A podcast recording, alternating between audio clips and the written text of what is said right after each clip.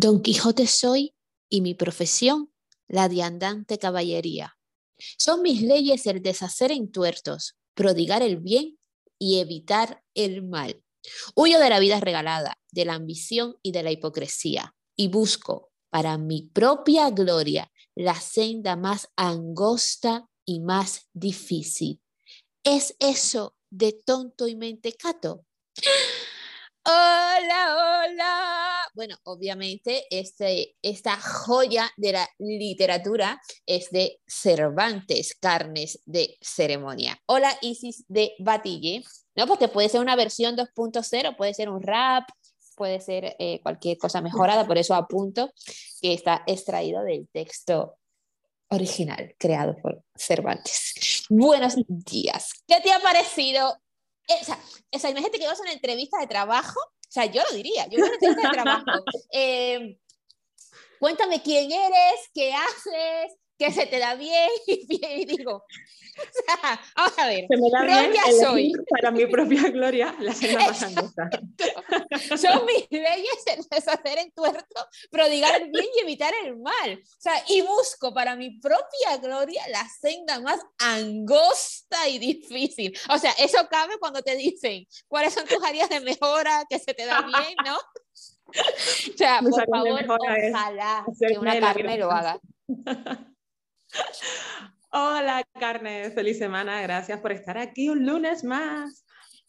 Los mejores días de la semana. Los mejores días de la semana, gracias, entre otras cosas, a que nosotras elegimos la senda angosta de grabar todas las semanas. Aunque ¿Es acaso de tonto el mentecato? aunque tengamos que jugar al Tetris con nuestros horarios, pero este ratito no me lo pierdo.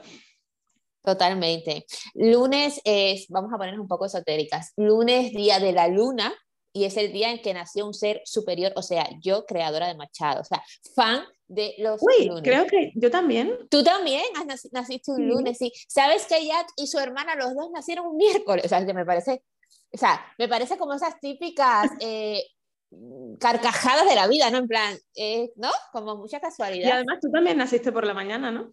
No, yo nací por la tarde y aquí, ah, o sea, mi madre que es un ser muy intencional y como nunca quiso procrear, le dio la atención que se merecía. Eso, o sea, no quiero, pero bueno, procreo, pero sigo sin, sigue sin interesarme un poco. Eh, estuvo años diciendo que yo nací a las 10 de la mañana y cuando yo me hice la carta astral la primera vez, me salió que era ascendente cáncer signo que no me gusta nada, ok, desde aquí respect a las carnes cáncer, y yo decía, jo, es que... Os odio a muerte, pero. Os odio, pero bueno, tenéis que existir, en plan, yo decía, o sea, no me siento nada identificada, o sea, cáncer es anti-machado, anti todo lo que soy, o sea, no me pegaba ni con cola. Y un día estaba eh, con mi madre y con una tía que tiene exceso de memoria y dice, y, le digo, y me pongo a hablar de la carta astral, ¿no? Y digo, bueno, es que hace falta eh, la hora exacta de nacimiento. Y yo, por ejemplo, nací a las 10 de la mañana y dice mi tía, perdona, tú naciste a las 6 de la tarde. Y yo, ¿qué? Gracias por salvarme la vida, ¿sabes? Como, y miro a mi madre y digo, bueno, efectivamente te importaba eh, cero. Aunque también he de decir aquí que mi madre tuvo, eh, cuando yo nací, fue una aparición estelar en el mundo, fue muy traumático, ya que le dijeron que yo había fallecido y nací con ese protocolo de bebé. Eh, pues que ha muerto, ¿no? Entonces, también como para acordarse la señora a qué hora yo había nacido, ¿no? Pero gracias a mi tía, supe que nací a las 6 de la tarde, lo primero que hice fue buscar mi nueva versión de carta astral, donde por suerte, dime. Carnes, no os perdáis este momento que empezamos hablando de Cervantes y llevamos media hora dedicada a la carta astral. Pero y sí, es que yo busco para mi propia gloria la cena más angosta y difícil. Y no me voy a ir de aquí sin decir que fui bendecida con tener un ascendente Capricornio. Capricornio, que es signo de dinerito, trabajo, machado, ¿ok? Entonces ya estamos bien, ya, ya, ya podemos seguir con Don Quijote. ¿Cuál es el temazo que traemos hoy, además de la importancia de saber a qué hora naciste para tener la mejor ah, carta astral? No, no, tengo ni idea, yo ahora solo quiero hablar de cartas astrales, o sea, yo porque vamos de otra cosa. ¿Cuál es tu ascendente? No saber, ¿no? yo qué sé, yo no tengo ni idea. Yo bastante que sé que soy Tauro. Y por cierto, este programa se emite el mismísimo día en el que cumplo 34 añitos. No, wait. no, no, wait, no esperes. no, wait. ¿En serio? Sí, creo que cada lunes me cumple este año, sí, el lunes. ¡Oh! ¡Qué maravilla! Hoy, lunes 25, que sepáis que a esta hora me estoy dando un masaje. Machado Provera. Es que además, muy de Tauro. Tauro necesita masajearse. No sé si lo sabías, pero es que en Tauro nace los masajes. No sé si le pasa a todas las Tauros de mi vida, pero yo lo necesito. Bueno, las que no les pasa es porque no lo saben. Entonces no se puede uno dar, ya vamos a empezar a dar tips, lo que no conoce, ¿no? ¿A qué hora naciste, Isis? Eh, a las 10, 11 de la mañana, yo sí, por la mañana. No sabemos exactamente. A ver, 10. No, no recuerdo, pero me estás diciendo la carta astral ahora mismo. Obviamente, si todo puede coexistir. Eh, eh, ah, vamos a poner 10 y media, porque no sabemos. Vale. bueno, hoy venimos a hablar de un temazo además de la carta astral que es tan importante, y es eh, bloquear o no bloquear. ¿No? Este, redes este sociales y en la vida. En redes sociales y en la vida, pero me gustaría que empezáramos un poco de atrás hacia adelante y porque es más fácil, Isis, eh, ejemplificar con redes sociales, ¿no? Entonces, ese te miro y te bloqueo es esa facilidad que da hoy en día silenciar entre comillas, que estoy moviendo los deditos, Carve, eh, silenciar a otra persona con un simple clic, cómo repercute y si es tan real en la vida fuera de las redes, ¿no? en la vida analógica. ¿Qué crees tú de bloquear? Lo primero. Yo creo que es un recurso que se utiliza un poquito a la ligera. Es decir, en un momento dado, bueno, ¿os acordáis de cuando bloqueé al compañero? Eres ascendente Yo que no tengo nada en contra de nadie, entonces me da un poco igual, pero vaya, la ironía maravillosa. Mira, quiero decir los, tres aspectos más importantes de la carta astral, ¿vale? Porque además tienes uno en común con tu hijo y me parece súper bonito, ¿vale? además de que tu hijo es ascendente cáncer, también como tú. Recuerdo que le hiciste la carta astral a mi hijo ahí mismo. Sí, sí. Tu hijo es Escorpio, ascendente cáncer, con la luna en Leo. Y aquí voy a hacer un paréntesis y según eh, informes y de, gente que se ha dedicado a explorar, la mayoría de actores y actrices tienen la luna en Leo. ¿Vale? Eso me parece un dato bonito. ¿vale? Porque son personas que se les ha dado bien algo desde muy pequeños y han recibido ese reconocimiento en el hogar y luego han buscado profesiones donde se es, esté ese reconocimiento siempre, ¿vale? Una profesión, eh, obviamente, es cuando llegas a ser famoso o famosa por algo del arte. Entonces, por eso les es más fácil ser artistas en general, a las personas con la luna de Leo, ¿vale? Entonces, tú eres Sol en Tauro, obvio, ya lo sabíamos, eres ascendente cáncer, ¿vale? Y luego tienes la luna en Leo, o sea, compartes de hecho dos oh. cosas contigo, me parece súper bonito, me, me, emociono, ¿eh? de hecho, que tengáis tantos vínculos. ¿Eh? Mi, mi, mi, luna Leo es mi faceta escritora. A punto, a punto, carnes de salir a la venta. Nuestro bueno, tú tienes muchas facetas artísticas, no solo la, la, escritura, entonces tiene mucho sentido, ¿verdad? Qué bonito. Y ya simplemente para finalizar, hay una explicación, hay muchas explicaciones de, la, de explicaciones de la, de la, carta astral, ¿no? Pero a mí me gusta mucho una que explica lo que es el ascendente y lo voy a explicar en terminología yoruba. ¿Te parece? Porque me parece, muy bien, ¿vale? Eh, los yoruba dividen, eh, bueno, y también eh, los asiáticos, el yin, el yang, o sea, la vida está como polarizada, ¿no? El bien y el mal, ¿no? Entonces los yoruba lo dividen en que cuando tú estás caminando en una dirección alineada en la vida, tú estás iré, ¿vale? Y cuando tú estás caminando en una dirección desalineada en la vida, tú estás absorbo, ¿vale?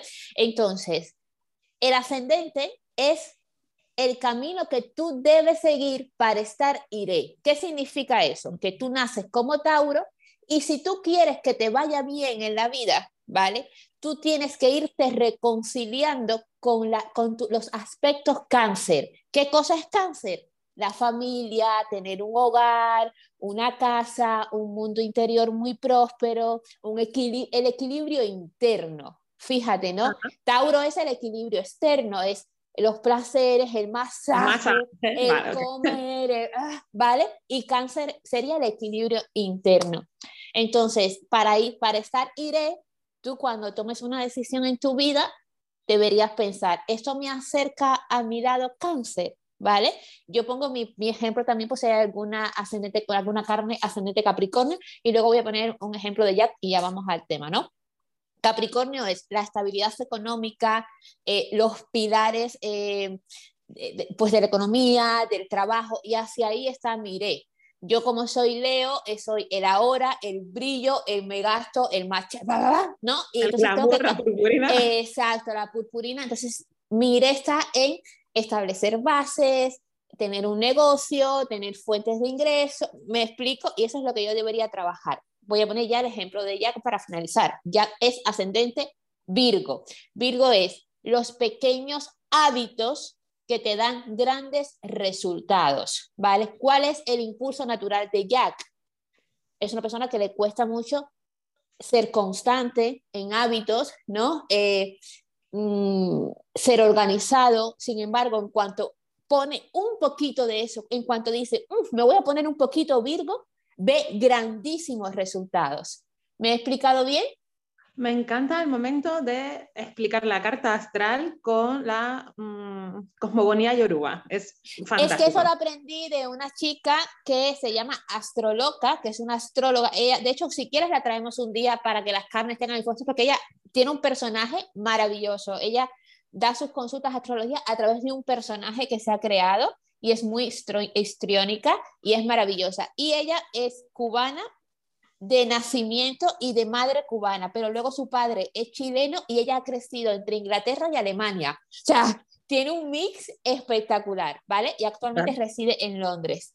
Em, y ella, como su público es cubano, encontró de forma inteligentísima la forma de conectar la astrología con la religión yoruba, que al final es el lenguaje que se habla en la isla. Sepas o no sepas, de, eh, o sea, practiques o no practiques la religión, es un lenguaje, es una forma de el comunicar. y el osopo son cosas que entiende todo el mundo allá. De hecho, ella te explica, Marte es Changó, y todo el mundo entiende, yo, cuando viene Marte es impulso, explosividad, todo el mundo se claro. Me explica, entonces te dice, Venus eso es chung y todo el mundo, vamos a conectar con Venus, ¿entiendes? Y me parece divino, me parece divino. Sí, sí, sí, sí, sí, me parece maravilloso. Entonces, bueno, ya no sé de qué estamos hablando antes, o sea, no sé por Estamos hablando de bloquear o no bloquear con la ah. bendición de hoy es viernes, día de Venus, ¿vale? Conectamos con nuestra ochun, con nuestra miel, con nuestra dulzura y damos inicio a esta parte del episodio sobre bloquear o no bloquear. ¿Cómo repercute tener una facilidad para anular en principio la existencia de alguien a golpe de un clic? ¿Cómo se traduce eso en la vida eh, real, en, el, en lo material, lo analógico? Yo, claro, ya estaba diciendo que a mí el bloqueo me parece un recurso que está, el bloqueo digital. El que no salta yankee como dijiste el bloqueo. Qué vintage, por favor, me encanta. Que me parece un recurso que está sobre explotado, ¿no? O sea, okay.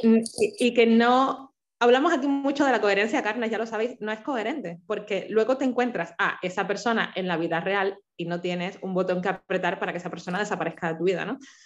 Entonces, eh, eh, os estaba, estaba yo pensando que os conté hace ya unos cuantos episodios de aquel ex compañero de voluntariado que se puso a acosarme así como muy intenso y a mandarme poemas de Benedetti, luego poemas propios que eran vomitivos, por favor deja de escribir. Y eh, pues yo a esa persona sí la bloqueé porque no tenía eh, un contacto en el mundo real, o sea, habíamos coincidido creo que en una o dos reuniones de, del, voluntariado. Y luego aquel día que mm, me dio por aceptar tomando, tomando una caña con él y no volvió a pasar. Y por supuesto hablé con la coordinadora y yo con ese ser no volví a coincidir. Entonces, sabiendo que no tengo por qué coincidir con él en el mundo real, que si me lo encuentro, desde luego le doy una patada en el culo, me cambio de acera o las dos cosas, no me pesaba el bloqueo digital, porque era como una extensión coherente de ese yo no tengo nada que ver con esta persona, ni quiero tener nada que ver con esta persona, y si en algún momento coincidimos, no tengo nada que decirle. ¿En qué momento creo que el bloqueo digital se nos puede estar yendo de las manos? Cuando tienes una pataleta. Y vamos, estoy pensando en la escisión en Afroféminas, que, que ha sido mi culebrón de los últimos días. ¿no? Eh, gente animando a salte de Afroféminas y, y bloquealas. Y como, o no, yo qué sé, no te vale con salir de un sitio donde no estás bien. Creo que muchas veces el bloqueo tiene ese matiz de, pues eso, de pataleta, de, hmm", y dejo claro, es como la gente que anuncia que se va de los grupos. Pues yo me voy de aquí porque no sé qué, vete, yo qué sé. Es que mi foto de, portada de Facebook durante muchísimos años, desde aquí un beso a Lorena, durante muchísimos años fue, Lorena tuvo una relación con un señor que eh, se llamaba Jaime, ¿no? No estamos echando para adelante nada que no se puede echar para adelante. Y ellos, eh, pues obviamente, como en una relación se crean vínculos en horizontal, estaban como en muchos grupos en plan familia, eh, amistades, no sé qué, ¿no? Y un día me manda Lorena un pantallazo porque amanece y en uno de los grupos pone, Jaime salió sin avisar. Y yo hice, un, otro pantallazo y ponía Jaime salió y me lo puse de foto, de portada en Facebook porque me parecía genial. Entonces eso va un poco eh, en el hilo de lo que tú estás diciendo. Quizás no hace falta anunciar, porque anunciar sí que es parte de potenciar esa pataleta. Este, mírame, mírame, mírame lo que voy a hacer. Te miro y te bloqueo. Atención, claro.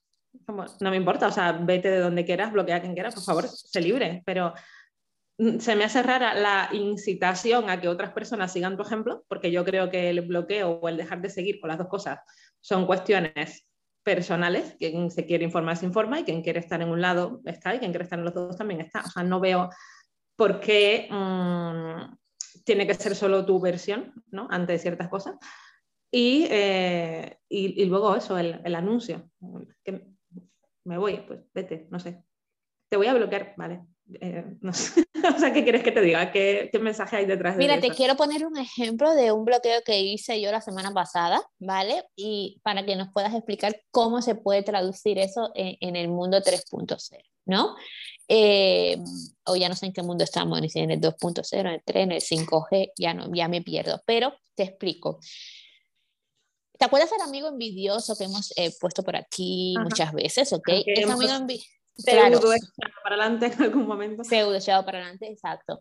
Ese amigo envidioso, en, en el episodio que dedicamos a, a, que la envidia tiene su función, yo expliqué que él es una persona que, eh, no sé, siempre nos está diciendo, es que os pasáis la vida viajando, es que no sé qué, no sé, eso es como una energía que a mí me parece una energía inútil y, y además de inútil, que me resta, que me drena, ¿no? En mi vida, ¿sabes? Que yo si te llamo para decir, oye, ¿qué tal estás? No sé qué. Bueno, y, y tú aprovechas el más mínimo de segundo para decir, es que ya, ya y tú siempre estáis viajando cuando ni, no pega ni con cola, a mí eso me parece como un poco drenante, ¿no? Bueno, esta persona... Incluso, incluso si pega y os pasáis la vida viajando, no es mi puto problema.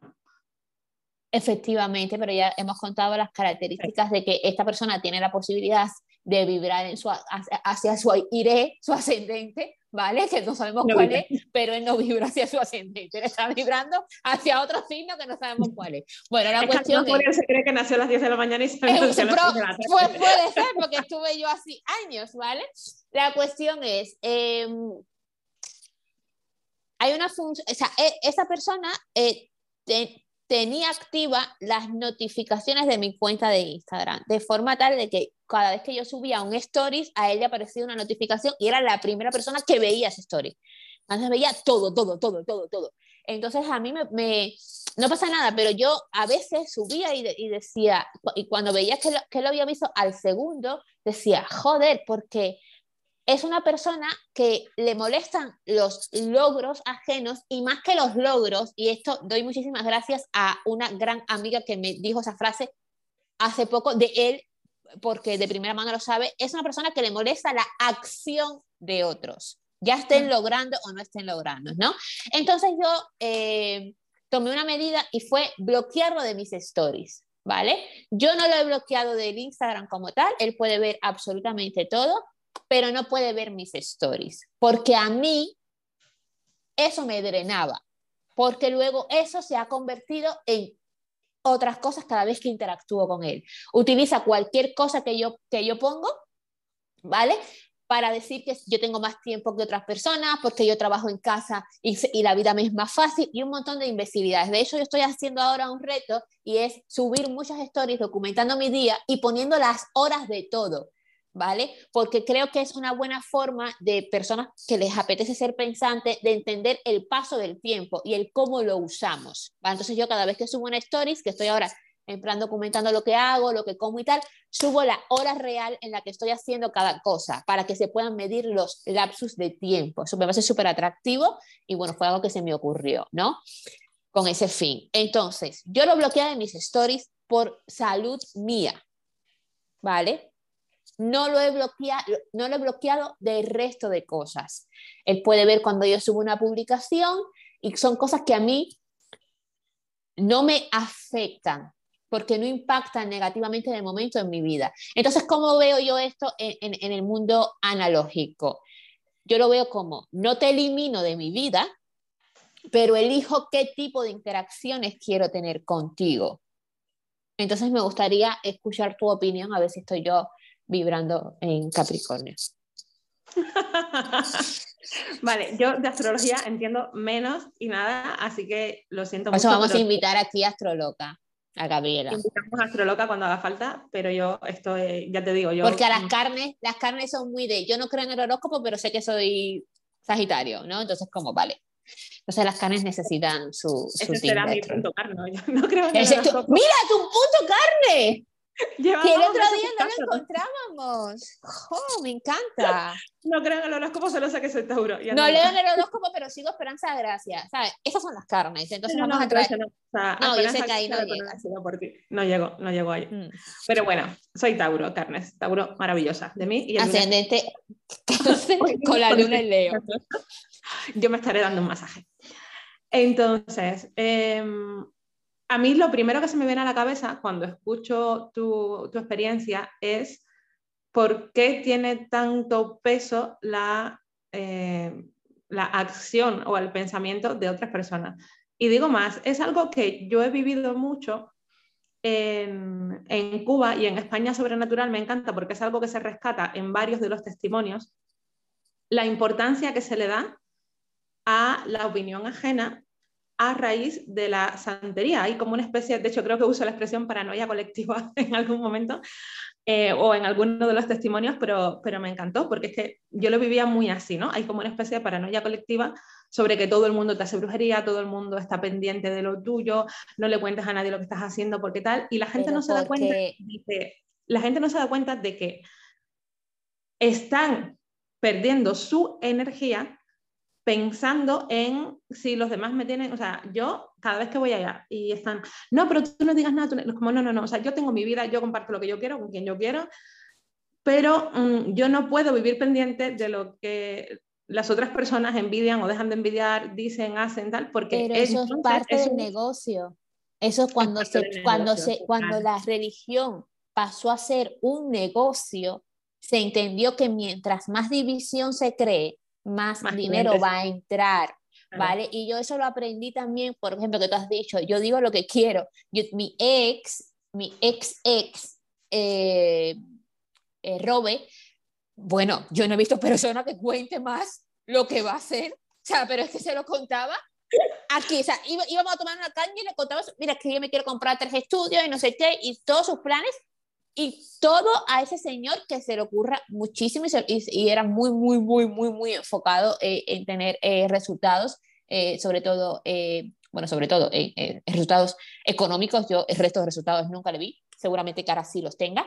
Em, y se le daba todo. Entonces yo con él aprendí a quitarme esas capas de la cebolla que se te impregnan de ese secretismo, de, de ese no cuentes tus cosas, ese Uf, porque al final él era el vivo ejemplo y tú lo conociste, ¿sabes? No, no, o sea, lo contaba absolutamente, o sea, que yo le decía, y esto es una frase muy a revisar, muy mal de mi parte, de hecho es una frase de la época en la que nació Carne, o sea, eh, acordado que Carne nació como un insulto, ¿no? Yo eh, le decía, eres una peluquera. Porque él iba todo el. ¿Te acuerdas? Yo decía, eres una peluquera de Marco Aldani. O sea, yo le decía, tío, por favor, deja de contar las cosas. ¿Tienes algo ¿Eh? contra las peluqueras de Marco Aldani? Absolutamente nada, absolutamente nada. Eso es una frase, insisto, muy revisada. Muy a revisar, perdón. Eh, pero es que yo se lo decía, o sea, no he visto nadie que hable más que tú. ¿Qué pasa?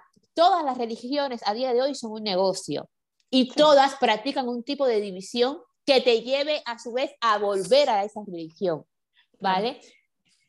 Entonces eso es muy importante lo que estabas diciendo.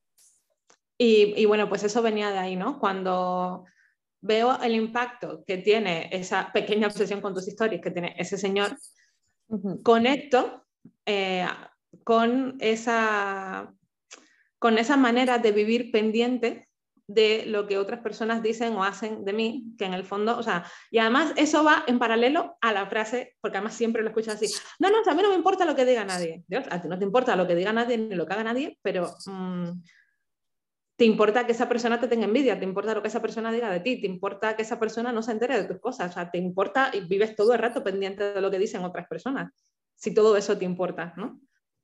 El no me importa sería tu ex, yo cuento lo que quiero, la gente que diga lo que quiera.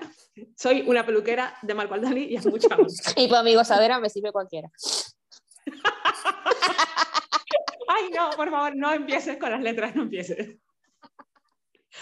Quédate en los poemas. Se te da genial, quédate en los poemas. Total. Eh, muy fuerte, muy fuerte, tienes toda la razón. Entonces creo, eh, entonces a ver, el tips, ¿cuál sería? Revisar por qué yo necesito bloquear eh, en, ese, en, ese, en ese apartado de en ese apartado, en ese marco a esta persona. Y mira, lo quiero unir con tres funciones que tiene Instagram, que creo que te va a gustar mucho este ejercicio. En Instagram, tú puedes bloquear, ¿no? Puedes eliminar, ¿vale? Y hay una nueva función que se llama restringir. Y esta es maravillosa, ¿ok? ¿Por qué es maravillosa?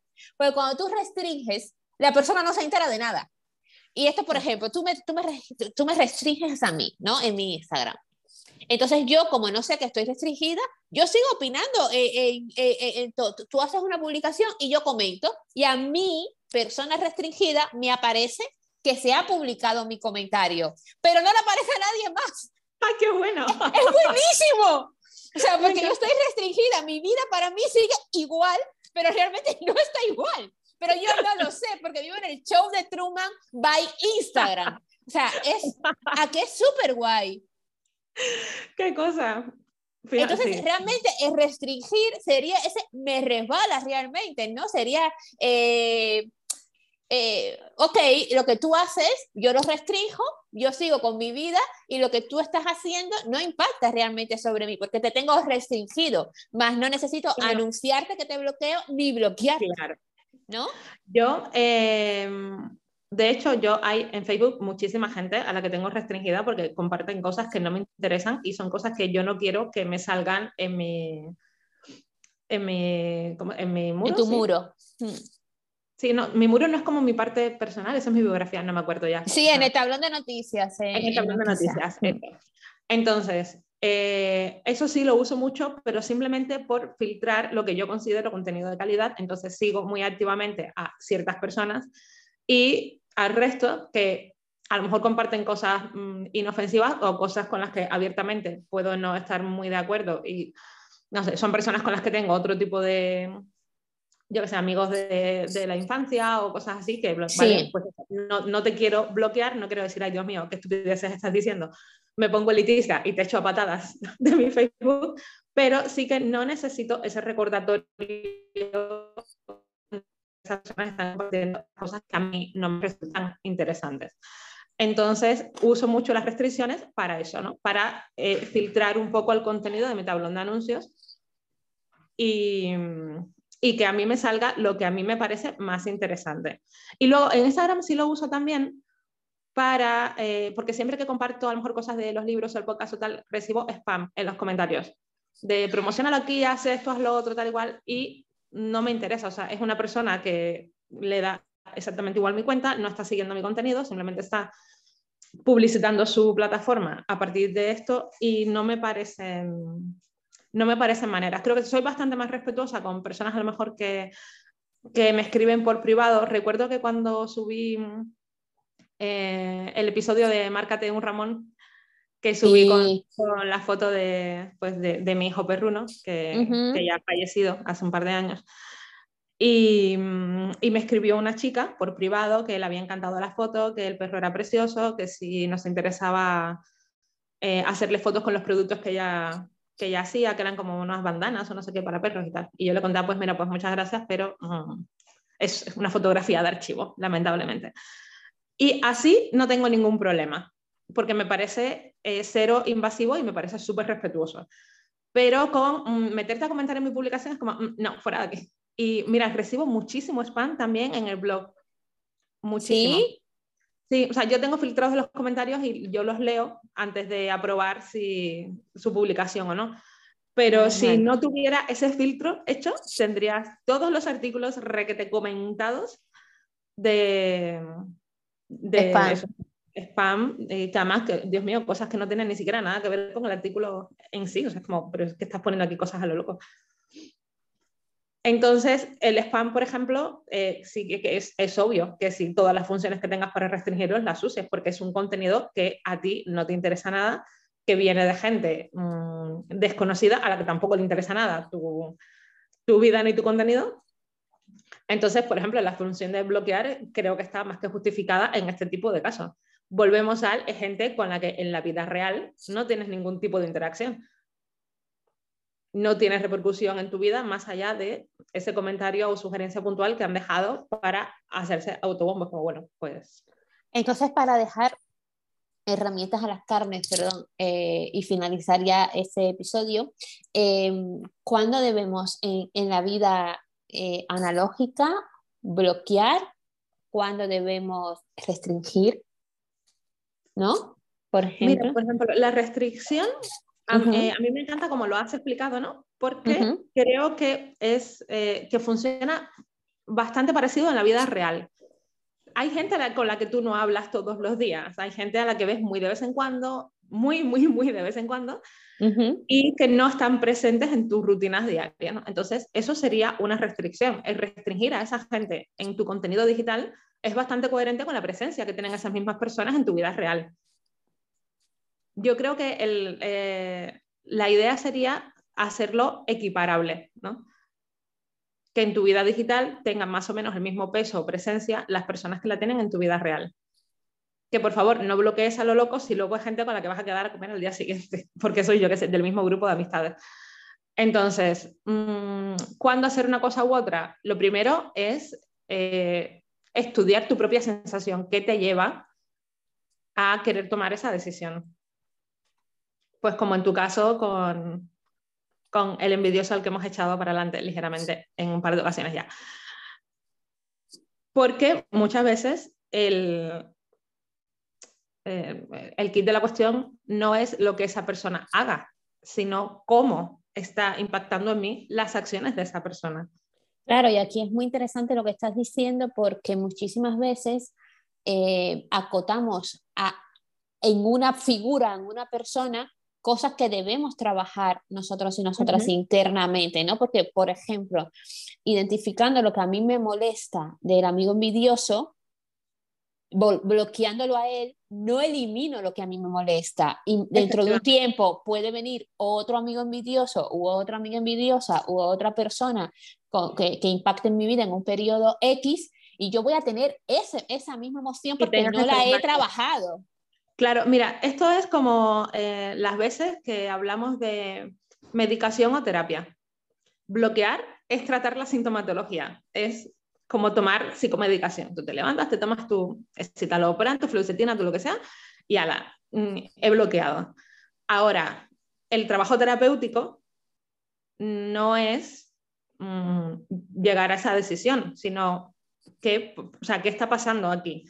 Y eso es lo básico. Si además de estudiarte y entender por qué está pasando eso, te sigue apeteciendo o sigues teniendo la necesidad o crees que es lo más conveniente bloquear, restringir o lo que sea a esa persona, por supuesto, adelante.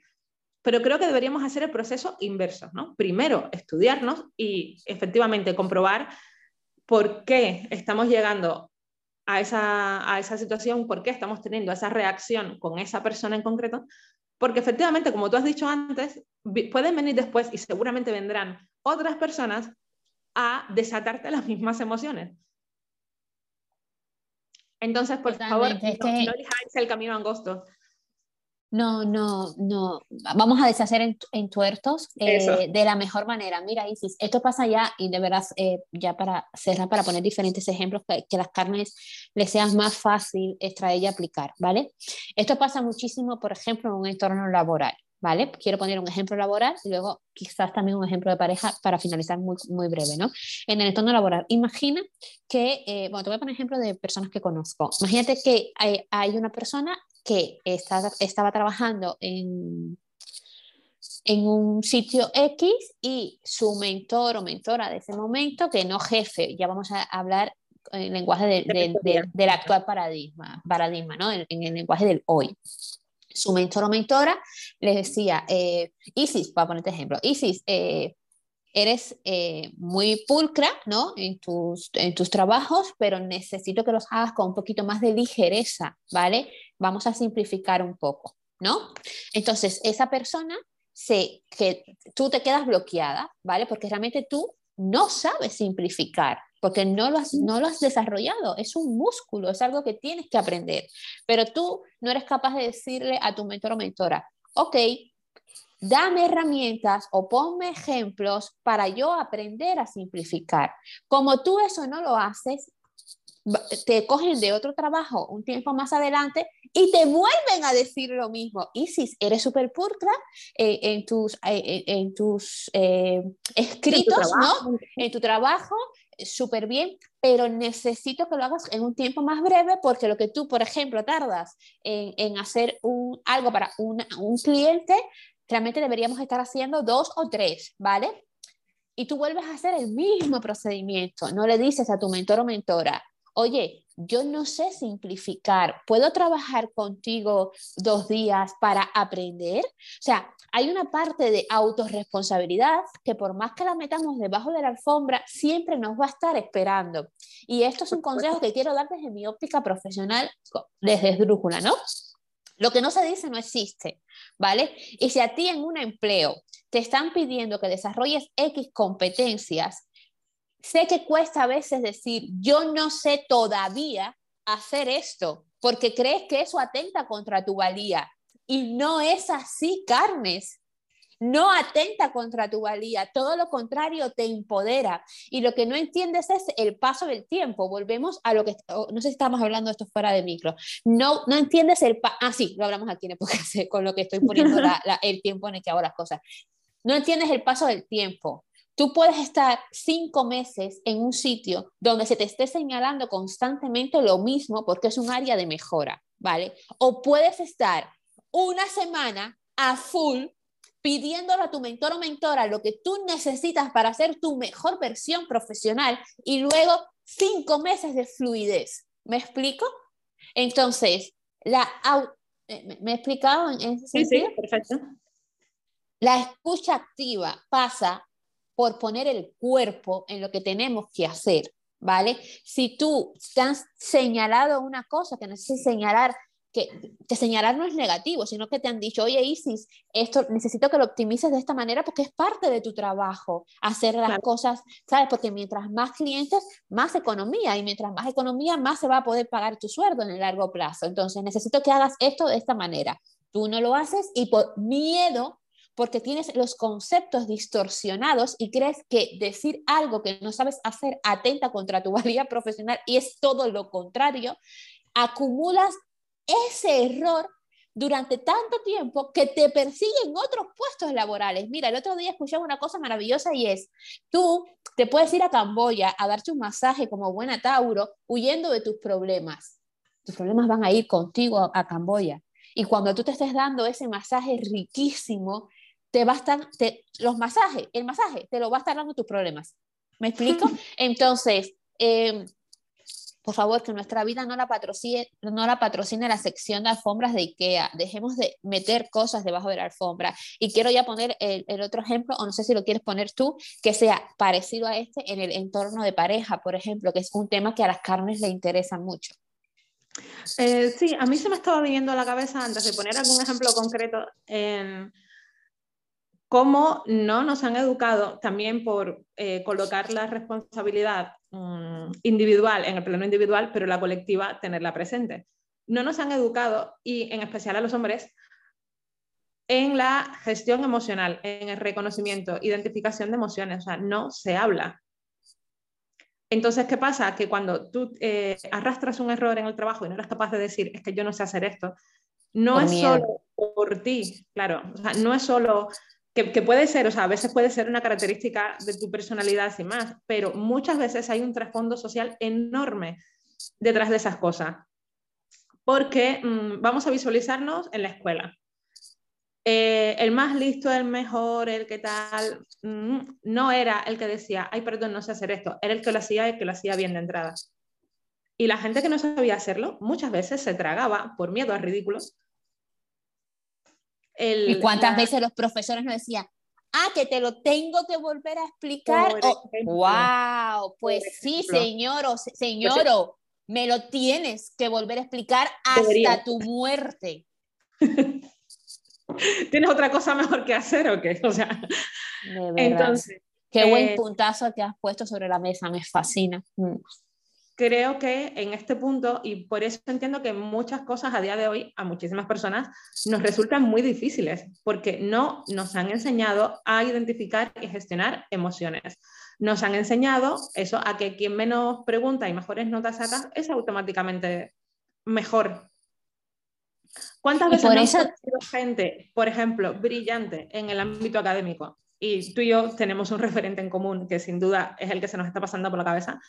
Gente inteligentísima, súper culta, que se ha leído todo lo que se ha escrito en los últimos 3.000 mm, años, que sacaba las mejores notas, pero que luego no sabe tener una conversación decente, que luego no sabe pedir perdón cuando tiene que pedir perdón, luego no sabe asumir la responsabilidad de sus actos. O sea, es decir, la inteligencia académica por sí misma no soluciona nada. La inteligencia. Pero absolutamente nada. De hecho, de hecho, lo que nos ha traído aquí como especie no ha sido la inteligencia académica. Efectivamente. Vale, y eso es súper importante. Es reciente como invento. Efectivamente. Y eh, e Isis, quiero hacer un hincapié para cerrar que ya se nos, tengo yo una sesión ahora de cirugía eh, y tú también tienes mil cosas que hacer. Em, quiero hacer un apunte. Mira, lo hemos dicho en otras ocasiones pasamos trabajando el 70%, es que lo digo y me dan ganas de llorar porque me parece atroz, pasamos trabajando el 70% del tiempo que estamos despiertos y despiertas, ¿vale?